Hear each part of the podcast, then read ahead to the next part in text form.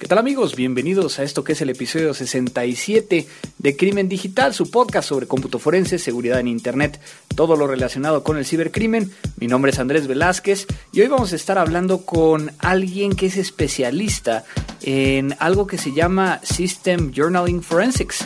¿Sabes qué es este término o has escuchado acerca del journaling en sistemas de archivos? No te vayas, esto es Crimen digital. Seguridad. Cómputo. Digital. Forense. Internet. Hacker. Phishing. Investigación. Robo. Web. La tecnología avanza a pasos agigantados. Cada día tenemos mayor acceso a la información. Descargamos, compartimos, interactuamos y también nos ponemos en riesgo. Cuídate.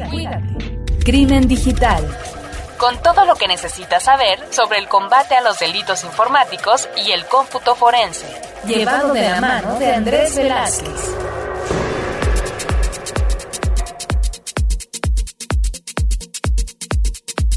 Pues estamos de regreso amigos en este que es ya eh, septiembre de 2014, fiestas patrias en México y que estamos muy muy muy contentos por todo lo que ha estado sucediendo dentro del medio de forense, dentro del medio de seguridad de la información. Digo, eh, si, si hablamos desde un punto de vista de que estamos contentos, es entre comillas, porque ha habido muchas cosas que podemos llegar a, mencionar, hay muchas cosas que están sucediendo y que es parte de lo que queremos platicar ahora con ustedes. Pero bueno, como ya saben, vamos a iniciar saludando a todos aquellos que nos contactan por diferentes medios a Crimen Digital, que esto puede llegar a ser, por ejemplo, vía Facebook, tenemos interacciones vía Facebook, en nuestro Facebook de Crimen Digital, Said Ortiz, Su López, Fedesiur, Emanuel Cuevas, quien nos felicita por nuestros podcasts, Gabriel Butrón, quien nos comenta que está entrando en el área de, informática forense, le interesa conocer más, ya ha tomado un diplomado y tiene una duda que espera que podamos llegar a ayudarles. ¿Cómo pueden validar la autenticidad de un correo electrónico para presentarlo en un dictamen? Bueno, hay muchas opciones y muchas eh, respuestas a este correo eh, o a esta comunicación más bien que pueden llegar a ir desde en qué medio tienes el correo, si es un correo de una empresa, si es un correo de un webmail. Hay muchas cosas alrededor de ello y que entonces tendríamos que dedicarle un podcast yo creo que a este tema y así lo vamos a apuntar para, ver si podemos llegar a platicar de él.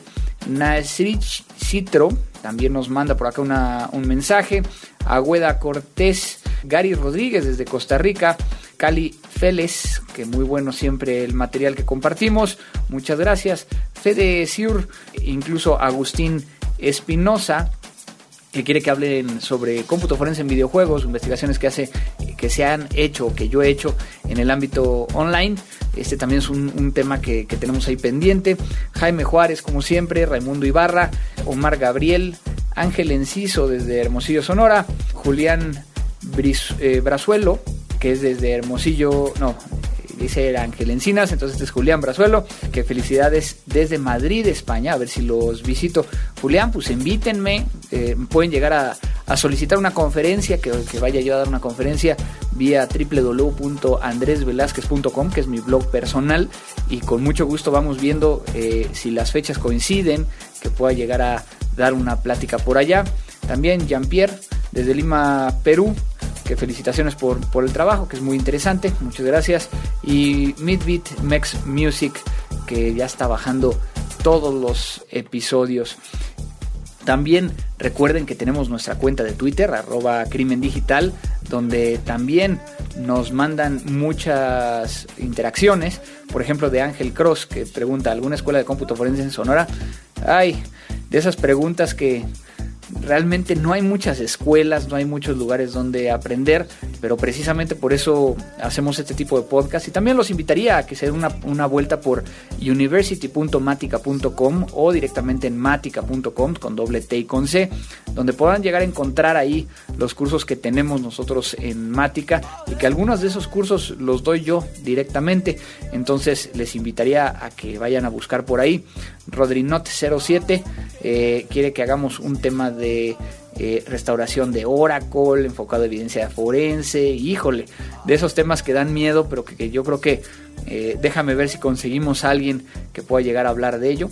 Aldana Ángel, Tony AG31, Hackers PY, a Milcar Os de, desde El Salvador, Dec RS, Cro Oro Lop, que KRO Oro Lop, Dante JG, que quiere saber más sobre el tema de botnet, lo último el malware. Bueno, por eso estuvimos platicando con eh, Sebastián en el podcast pasado. O, o, Orozco o eh, Don Juan o Don Juan Lo FJM que quiere un podcast sobre análisis forense de GPS, ya sea vehicular o de pulso, y también uno sobre temas de interrogación o investigación de comportamiento. Eh, con temas de delitos informáticos. Napa Boy, que quiere que hablemos con las apps que actualizan la contraseña o de forma automática al cambiar en el servicio, por ejemplo, correos o Twitter. Alonso Reides, eh, que le gustó mucho el, episodio y bueno, en este caso, Alonso, un saludo especial que ya tenemos muchos años de, de yo seguirlo a él y creo que él seguirme a mí. Jair Vanegas hasta Colombia, Nach XS, Miroslava eh, Manje, Duber C. Y finalmente los dos que estuvieron comentando eh, directamente en la página de crimendigital.com, Jaime Juárez y Rosario Reyes. De hecho, pregunta, ¿Qué delitos consideras que no están planteados en el nuevo Código Nacional de Procedimientos Penales en México? ¿Qué opinas? Estaría bueno un programa con este tema, es interesante.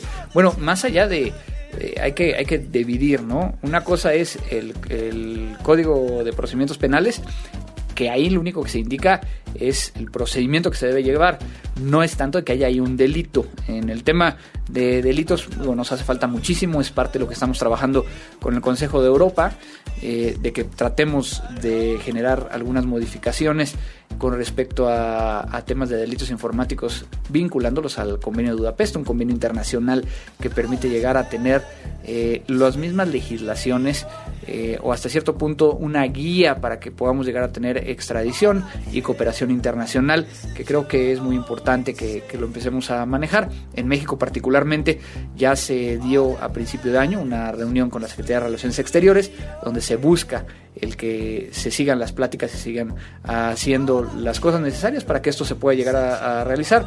Digo, en el caso de América Latina, República Dominicana es uno de los países que ya está ahí, Argentina está en proceso, Colombia también ha, tenido acercamientos y bueno, Colombia es quien hasta el día de hoy tiene la ley de delitos informáticos más nueva del año 2009, la 1273, de tal forma que, bueno, son todas estas cosas las que van a hacer que poco a poco vayamos avanzando en estos temas y que logremos generar este tipo de situaciones. Lo nuevo.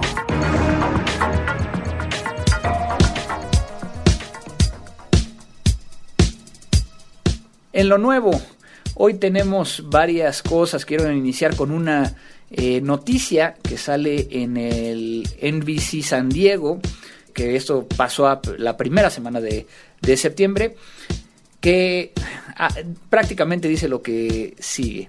Se encuentra un evento de un calendario en un sospechoso de triple homicidio que muestra una entrada en ese calendario que dice RIP.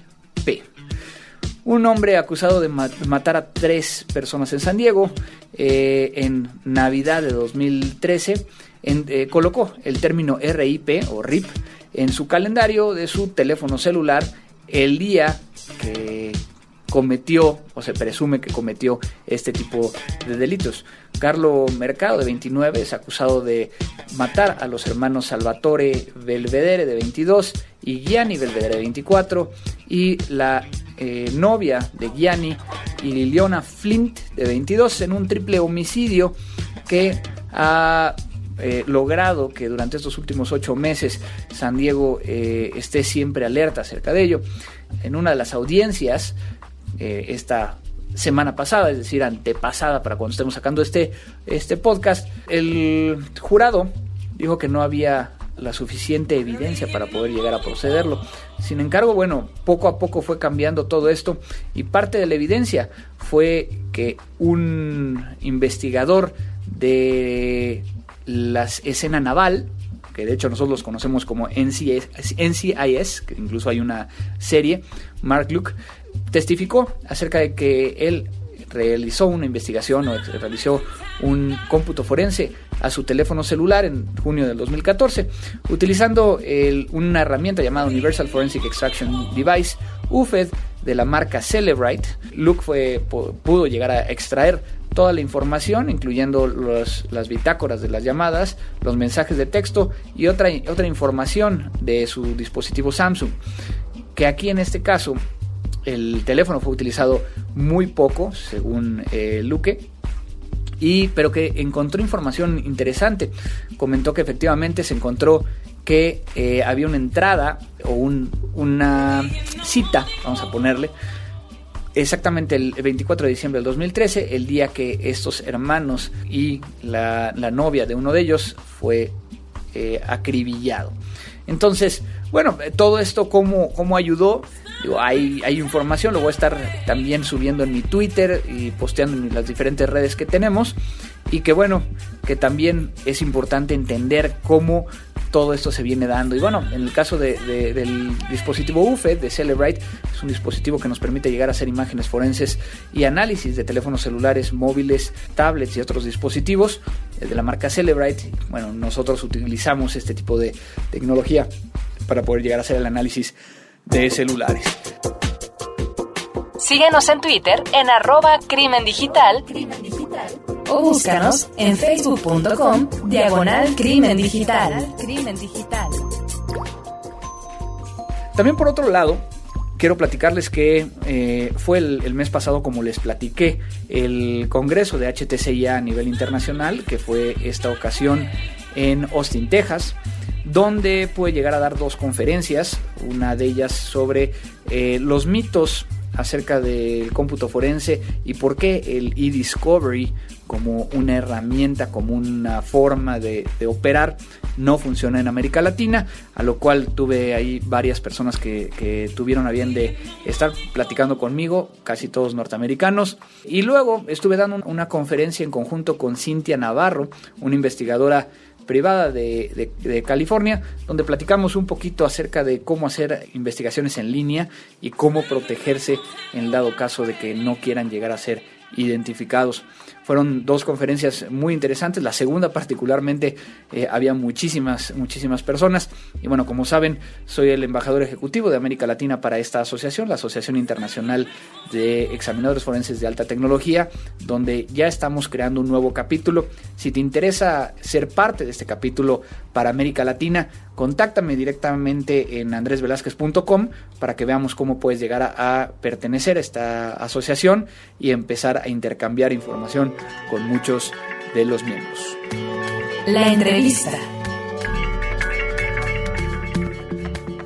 Amigos de Crimen Digital, hoy traemos otra entrevista con alguien que es conocido en el medio por sus grandes logros eh, en encontrar nuevas formas de interpretar información. Y esto es que porque, digo, al menos cuando yo empecé en este mundo de temas del forense digital, no estaba este conocimiento en manos de todos los investigadores. Eh, cada vez se está haciendo eh, más investigación sobre algunas partes del sistema operativo, en este caso en particular del sistema de archivos, de lo cual deberíamos hablar más y es por eso que hoy decidí invitar a David Cohen, a quien le agradezco mucho por estar en este podcast. Eh, David, sé que hablas español, así que puedes intentar por lo menos, eh, digamos que, presentarte en español. Gracias Andrés, uh, sí, mucho gusto y gracias por esta oportunidad. Y yo sí, hablando español, pero no perfecto, mi español es más de Texas, de, Latinoamérica, y uh, muchos de los eh, idiomas de uh, técnico no sabes. es más importante hablando los importantes en inglés. Sí que mejor en inglés para no arruinar las cosas. Uh, no te preocupes, lo seguimos siendo en inglés. Normalmente en este podcast le pedimos a nuestros amigos, a nuestros invitados, que expliquen un poquito cómo empezaron en el área forense y qué han estado haciendo los últimos años. Empecé en forense en 1999. En este entonces me dedicaba a seguridad de la información, pruebas de seguridad, y tuvimos un cliente que nos contactó y dijo, Creemos que nuestro CTO está espiando a los ejecutivos. ¿Creen que puedan hacer algo al respecto?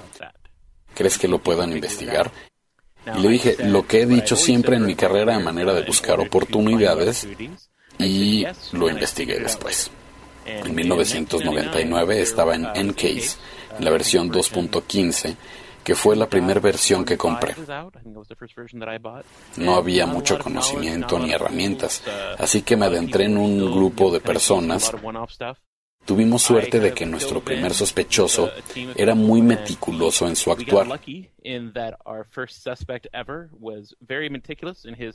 Guardaba todos los recibos de los keyloggers que compraba y organizaba sus carpetas de correo electrónico para salvar los keylogs que iba recibiendo.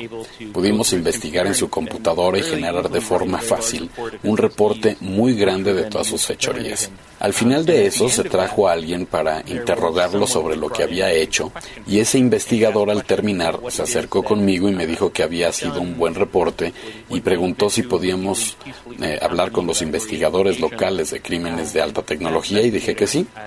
Entonces me pasé muchas horas buscando en Google y en Yahoo en aquel entonces, buscando información, corroborando que tuviera los términos e información correcta para no quedar como un tonto y pareciera que ya llevaba tiempo dedicándome a eso. Me paré enfrente de ellos y les dije que todo lo que habíamos hecho, usé palabras muy grandes y todos sintieron y dijeron tienes razón. Y en ese momento me di cuenta que en 1999 nadie sabía más que yo y decidí que era un buen campo para incursionar.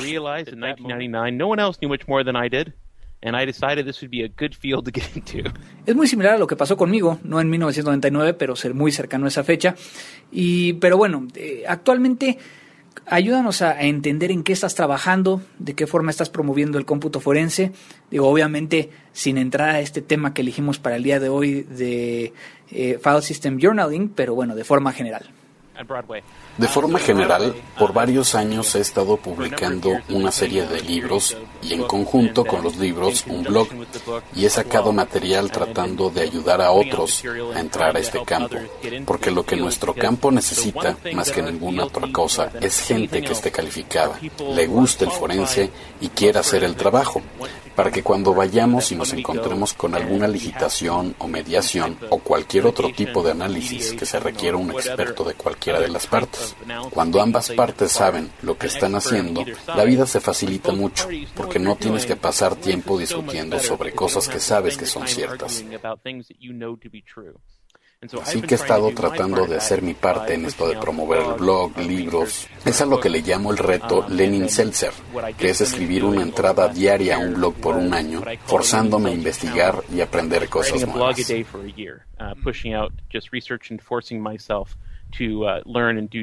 De hecho, varios de nuestros escuchas eh, o podescuchas, porque hemos estado hablando de algunos libros, les recomendé precisamente el Hacking Exposed Computer Forensics. Eh, yo tengo una copia de ese libro, como bien sabes, y he viajado con esta copia cada vez que voy a Estados Unidos a una conferencia, esperando eh, encontrarte sin embargo, bueno, no, no, no lo había hecho hasta hace un par de semanas que pudiste llegar a, a firmarlo y que pudimos estar platicando eh, mucho al, respecto. Pero bueno, vamos a entrar al tema. Eh, journaling toda la parte de File System Journaling, la obtención de información de los sistemas de archivos, eh, ¿qué es? yo creo que vamos a empezar con, con, esta parte. ¿Es algo que alguien deba de conocer eh, cuando quiere iniciarse en el tema de cómputo forense o, es algo que sería como un segundo paso? Ok, mi respuesta sincera es que como están las cosas en la actualidad, sí, va a ser un segundo paso, pero de cualquier forma es algo que te estás perdiendo. Y déjame poner esto en contexto. Todo lo que ya sabíamos que es cierto y todos los artefactos que hemos probado y los procedimientos que se han verificado siguen siendo verdaderos. Mi investigación no tiene nada que ver con invalidar esto. Todo lo que hacemos y solíamos hacer es válido.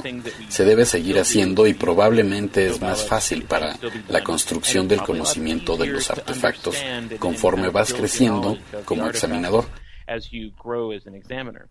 Pero cuando estás listo para realmente profundizar en lo que está sucediendo y lo que te estás perdiendo, ahí es donde nuestra investigación tiene lugar. que es una vista histórica de todos los cambios que ya suceden a través del disco. No estoy seguro si el mundo entiende lo que es un sistema de archivos journaling. Eh, ¿Podrías ayudarnos a, explicar lo que es y por qué es importante para el tema forense? Bueno, lo que necesitas entender es a mí me gusta llamarlo una máquina de tiempo forense, así que cuando vemos, digamos, los accesos directos, vemos que se accedió a archivos específicos en momentos específicos. Si vemos atrás, hay directorios específicos a los que se accesaron, algunas veces archivos, pero principalmente directorios. Vemos el registro de MRU para ver si se accesó a algunos archivos, pero lo que no logramos ver es todo lo que pasó entre todos esos accesos, cuando fueron creados los archivos, si fueron eliminados antes de un volumen shadow copy, qué cambios se hicieron, a qué hora, en relación a qué fue, qué significa, por qué existe y lo que Journals permite hacer es un sistema de archivos. Hay dos tipos de journals de los que vamos a hablar hoy. En un NFTS es un metajournal o journal de metadatos, que está ahí para asegurarse de que el sistema de archivos se puede reparar en un evento de desastre, así como cuando tu sistema arranque dice revisa porque el disco tiene problemas y necesitamos hacer una revisión. Lo que está haciendo es revisar ese journal para decir cuál fue la última cosa que se escribió en el disco de forma totalmente comprometida, porque si no está en ellos, algo pasó antes de que escribiéramos esos datos en el disco. Debemos asegurarnos de que el disco esté en buena forma antes de ir y avanzar más. Por otro lado, está el segundo tipo de journal y se llama Change Journal o Journal de Cambios. Y este no es para que el sistema operativo pueda ser consistente. Más bien es para las aplicaciones que buscan encontrar qué es lo que ha cambiado en el disco, para saber en qué archivos buscar, en vez de volver a escanear todo el disco otra vez, y tal vez el mejor ejemplo para ello sí sería el sistema de indexado de Windows. Cuando haces una búsqueda dentro de Windows 7 y trae tus resultados, la forma en que se sabe a qué archivos ir y reindexar es viendo el Change Journal y diciendo desde la última vez que corregí mi index cuántos archivos se han creado o cambiado y entonces va a buscar solo esos archivos y los indexa en lugar de hacerlo con todo el drive otra vez. Es muy interesante porque una vez que, que, te adentras a esto, digo, no puedo decir que sea algo 100% nuevo, pero bueno, es un tema que se ha abordado en los últimos años y que ha cambiado para muchos de nosotros la forma en que hacemos forense. ¿Por qué crees que en el pasado nadie, nadie le puso atención a este tipo de archivos? Creo que hay dos grandes razones. Una razón por el journal. En el primer journal, el metadata journal que se llama es el log file.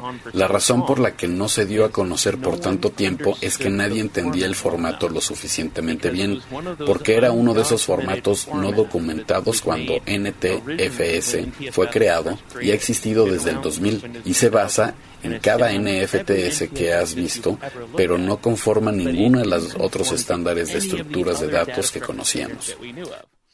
La razón por la cual realmente nos interesamos en esto, en este journal en particular, es que corríamos pruebas en software de borrado y siempre veíamos el nombre del archivo que borrábamos en ese log file y buscábamos en Google e investigábamos, leíamos y probábamos herramientas y nada nos decía cómo se habían almacenado esos datos, cómo podíamos interpretarlos. Lo único que sabíamos era que el nombre del archivo estaba ahí y entonces empezábamos a adentrarnos más de una forma académica para saber por qué estaba ahí. Nos encontramos con una investigación muy grande donde un archivo muy importante una vez más solo parecía estar en ese log file. Así que nuestro cliente dijo, no nos importa cuánto cuesta investigarlo. Y eso fue lo que hicimos. Preparamos un sistema de prueba y fue chistoso. La primera vez que preparamos nuestro sistema, cometimos el error de tratar de hacer cambios controlados en el volumen del sistema y no pudimos aislar los cambios que estábamos efectuando. Eso fue antes de que nos diéramos cuenta de la extensión de cambios de drive que habían sido almacenados dentro de ese archivo. Una vez que los movimos a un disco aparte, donde solamente se estaba ejecutando nuestras acciones, de pronto pudimos ver que el drive de ese log file cambiara cuando hacíamos algo en el disco. Y al hacer eso, empezamos a aislar y reconocer ciertas transacciones. Y luego el gran momento vino cuando nos dimos cuenta de lo que estaba escribiendo ese log file eran estructuras NFT. En otras palabras, lo que cambiaría en el NFT. Ese bloque específico de datos estaba siendo escrito en una forma progresiva y regresiva y almacenando dentro de él. Ahora, cuando nuestra primera beta salió, había otra herramienta que mostraba parte dura de los datos, X-Ways. Pero al final crees que, que realmente tú seas el padre del, del File System Journaling? Eh, eh, forensics, es decir, la parte de análisis de, journaling?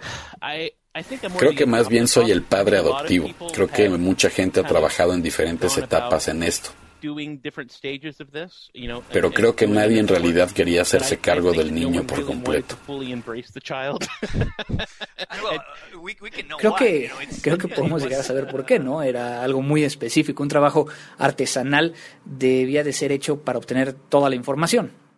Sí, y teníamos la intención de tomarnos el tiempo y una vez que rompimos el formato y lo usamos en nuestro caso, me di cuenta de que lo que teníamos enfrente era la manera de ver cualquier cambio en el disco y que eso debía cambiar la manera que veríamos las cosas. Así que en lugar de ver solo los artefactos de acciones pasadas registradas, necesitábamos hacer pruebas para ver qué se le dejó en el journal y al hacer eso pudimos hacer una cantidad asombrosa de cosas y descubrimos nuevos artefactos en donde nos podíamos basar y decir, esto pasa porque hiciste esto y el journal lo grabó. Y eso nos llevó a otro journal, Update Sequence Number Journal, introducido en Windows Vista y Windows 2003. Ahora un default de Windows Vista y Windows 7 y 8. En el Windows 2008 y, y Windows Server 2012, el Change Journal es increíble porque estaba completamente documentado. Microsoft documentó por completo el formato antes de que lo entendiera y me interesara. Había gente hablando sobre ello, pero en puntos de vista muy básicos, alguien decía, Viene el Change Journal para ver qué archivos se borraron. Otro decía, yo lo vi para ver qué archivos fueron creados. Y alguien más que lo vio para ver qué pasaba cuando probaba un malware, pero ya habiendo visto dentro del journal de metadata que fue el primero que habíamos empezado a ver artefactos ahí en un USN Journal y nos dimos cuenta que se podían relacionar ambas cosas en el NFT. Y de pronto podíamos armar estas líneas de tiempo de acciones a través de todos los journals y podíamos ir dos semanas atrás a todos los cambios que habían sucedido en el disco y nos dábamos cuenta que estaba en el volumen Shadow Copies, nos dábamos cuenta de que podíamos escarbar y obtener más y más y más datos que nos mostraban un nivel muy minucioso. Podíamos ver que se quemó en un CD, que se agregó un adjunto en Outlook, que se imprimió, que se borró, y recuperar los nombres de los archivos, y seguimos encontrando estos casos de uso basándonos en preguntas interesantes que podíamos resolver solamente con el journal.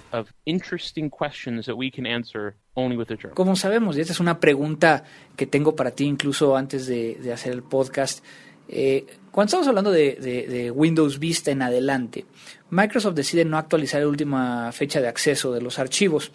¿Cómo cambia todo esto cuando hacemos uso de este archivo logfile? Es interesante. Los accesos pueden ser determinados por el Change Journal, el USN porque cada vez que se abre un archivo, registra que fue abierto. Cada vez que se escriben o eliminan datos, se registran en un Change Journal.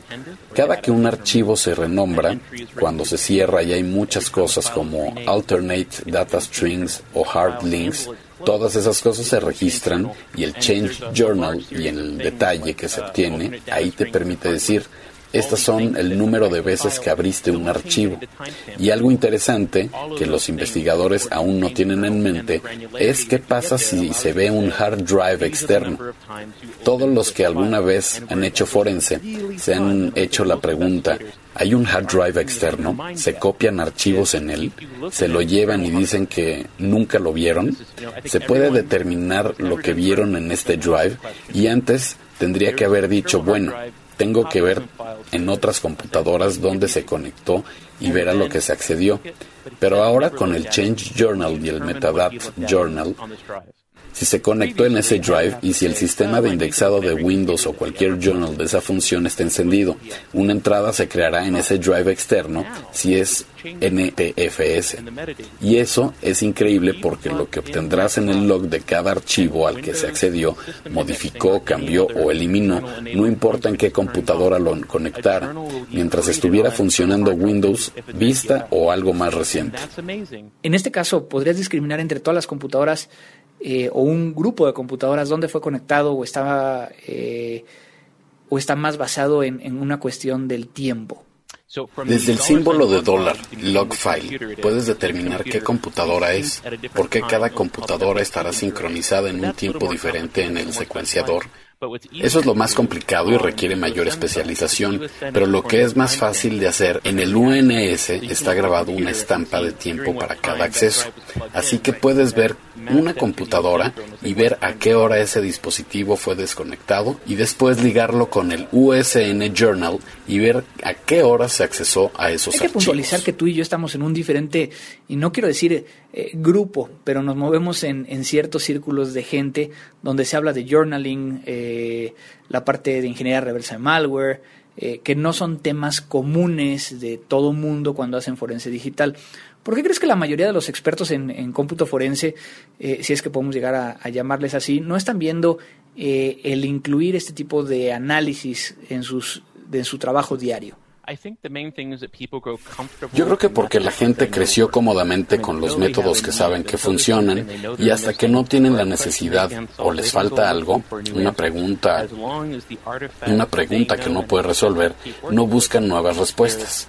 Mientras los artefactos que conocen y han probado funcionen para ellos, no están mirando hacia una revalidación o las pruebas que se deberían hacer a manera de buscar algo nuevo. Y en la mayoría de los casos tiene suficiente con lo que saben. Lo que no están considerando es lo mucho más que podrían hacer si se tomaran el tiempo de ponerse al día con las investigaciones que existen. ¿Crees que parte de ello es que la gente no está acostumbrada a leer en, en hexadecimal y ensuciarse las, las manos adentrándose en este tipo de archivos? Creo que eso es una parte importante, pero creo, por lo que he escuchado de muchos examinadores, es que hay dos grupos de examinadores, los que se apasionan por el forense y se intrigan y les atrae la idea de todo lo que pueden aprender, que son los que están en Twitter y las listas de distribución de correo y leen los blogs y buscan saber todo lo que puedan. Y está la otra gente que disfruta hacer forense, pero no es su pasión, así que buscan poder responder a los cuestionamientos que les llegan. Pero si pueden solucionarlo con lo que ya saben, no van a pasar su tiempo libre investigando y leyendo sobre forense. Déjame volver un, un poquito hacia el tema de, de forense en journaling.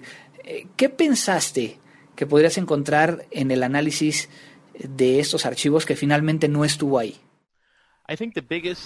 Yo creo que la cosa más grande que esperaba encontrar y por lo cual la gente me pregunta sería si se puede determinar si archivos fueron copiados a un hard drive externo o qué archivos se copiaron en él. Bueno, una cosa es saber cómo funciona el sistema de archivos eh, y, y muchas veces suena a como si tuvieras un gran botón para obtener evidencia, lo prumes de ahí está, bueno, pero no, no es esto, ¿no? No existe este botón que nos va a encontrar la evidencia. Desafortunadamente, el copiar un archivo no genera una entrada en el Change Journal y copiar un archivo no cambia la fecha de acceso. Entonces, nada se actualiza en la estructura NFT y no se graba en el log file.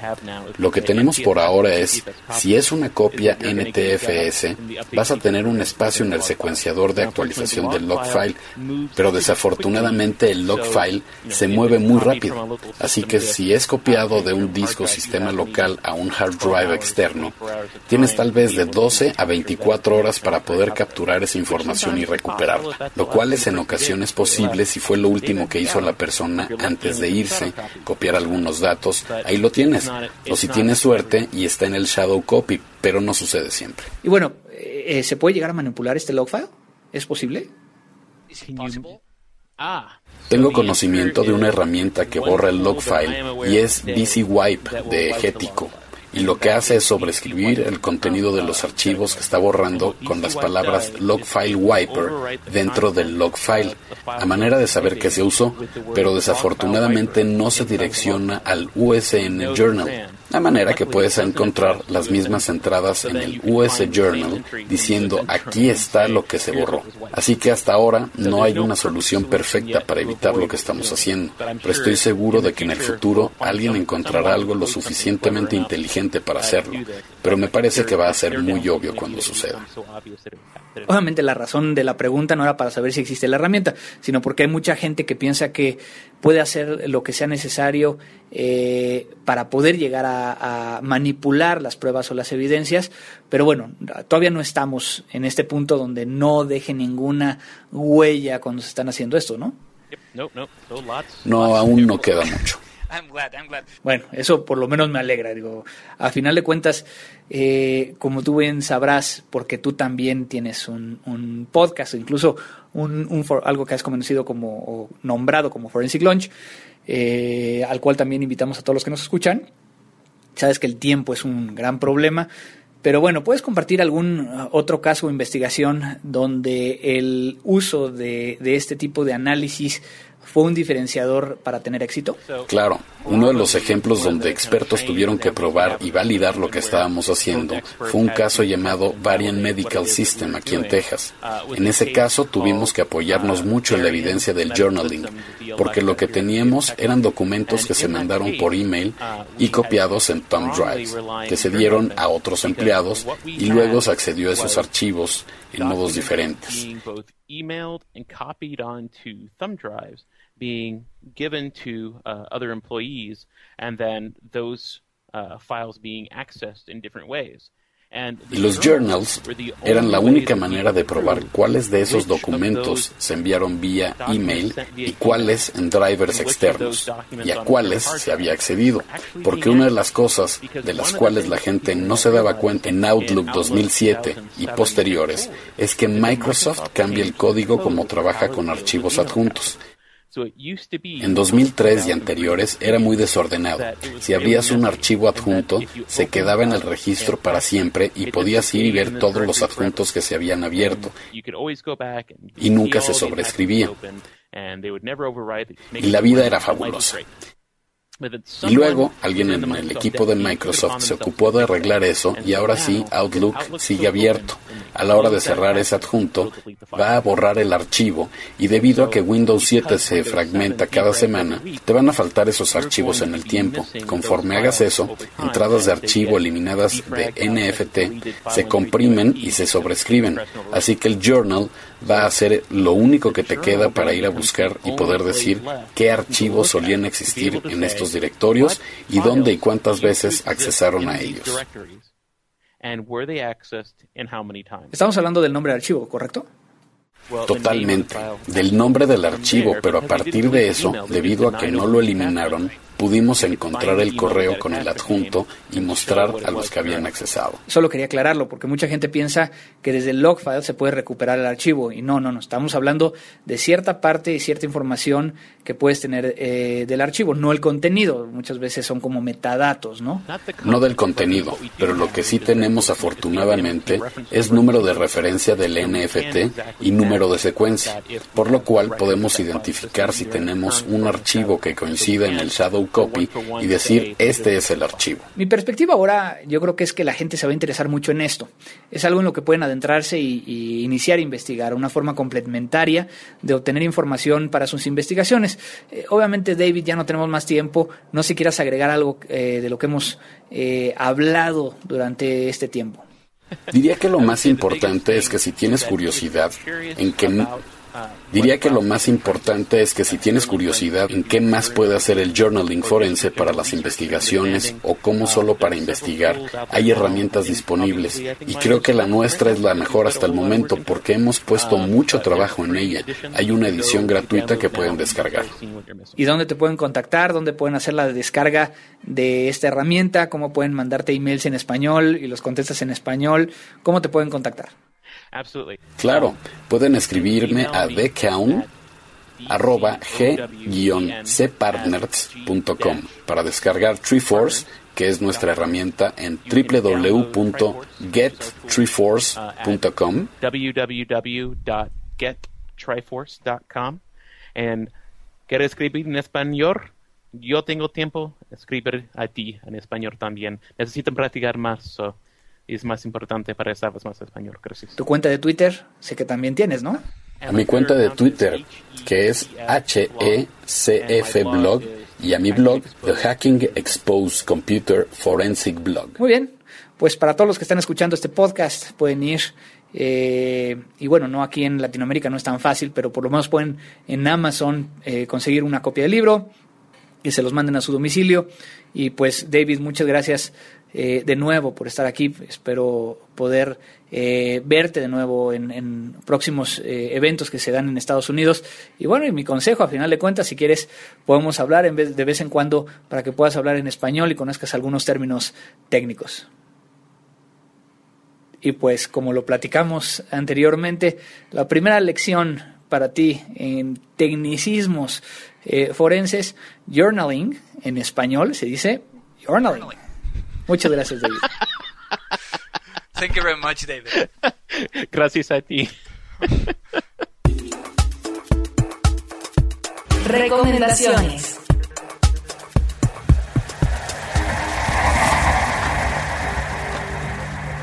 Crimen digital.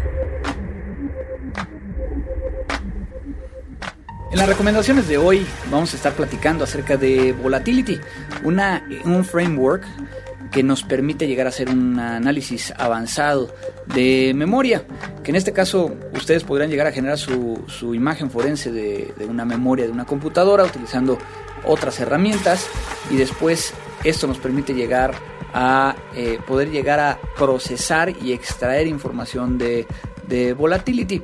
De hecho, acaban de sacar un libro muy bueno que estuvo incluso en descuento eh, hace un par de, semanas para poder llegar a hacer el, análisis de Memory Forensics. Con esto terminamos este episodio de hoy. Quiero agradecer particularmente a Abel Cobos porque eh, el último episodio que nos apoyó a, realizar fue el episodio pasado, el episodio 66 eh, con Sebastián. Eh, ahora tenemos a Pablo Berruecos que nos está ayudando en la edición de este podcast. Muchísimas gracias Pablo y bueno también para que todos ustedes nos digan qué tal quedó este nuevo episodio ahora que Pablo nos está ayudando, qué les gustó, qué no les gustó. digo, el tema de la edición, porque todo lo demás eh, a mí me toca ir eligiéndolo, ir haciéndolo. Y pues no me queda más que despedir este podcast como siempre lo hacemos, diciendo que esto fue Crimen Digital.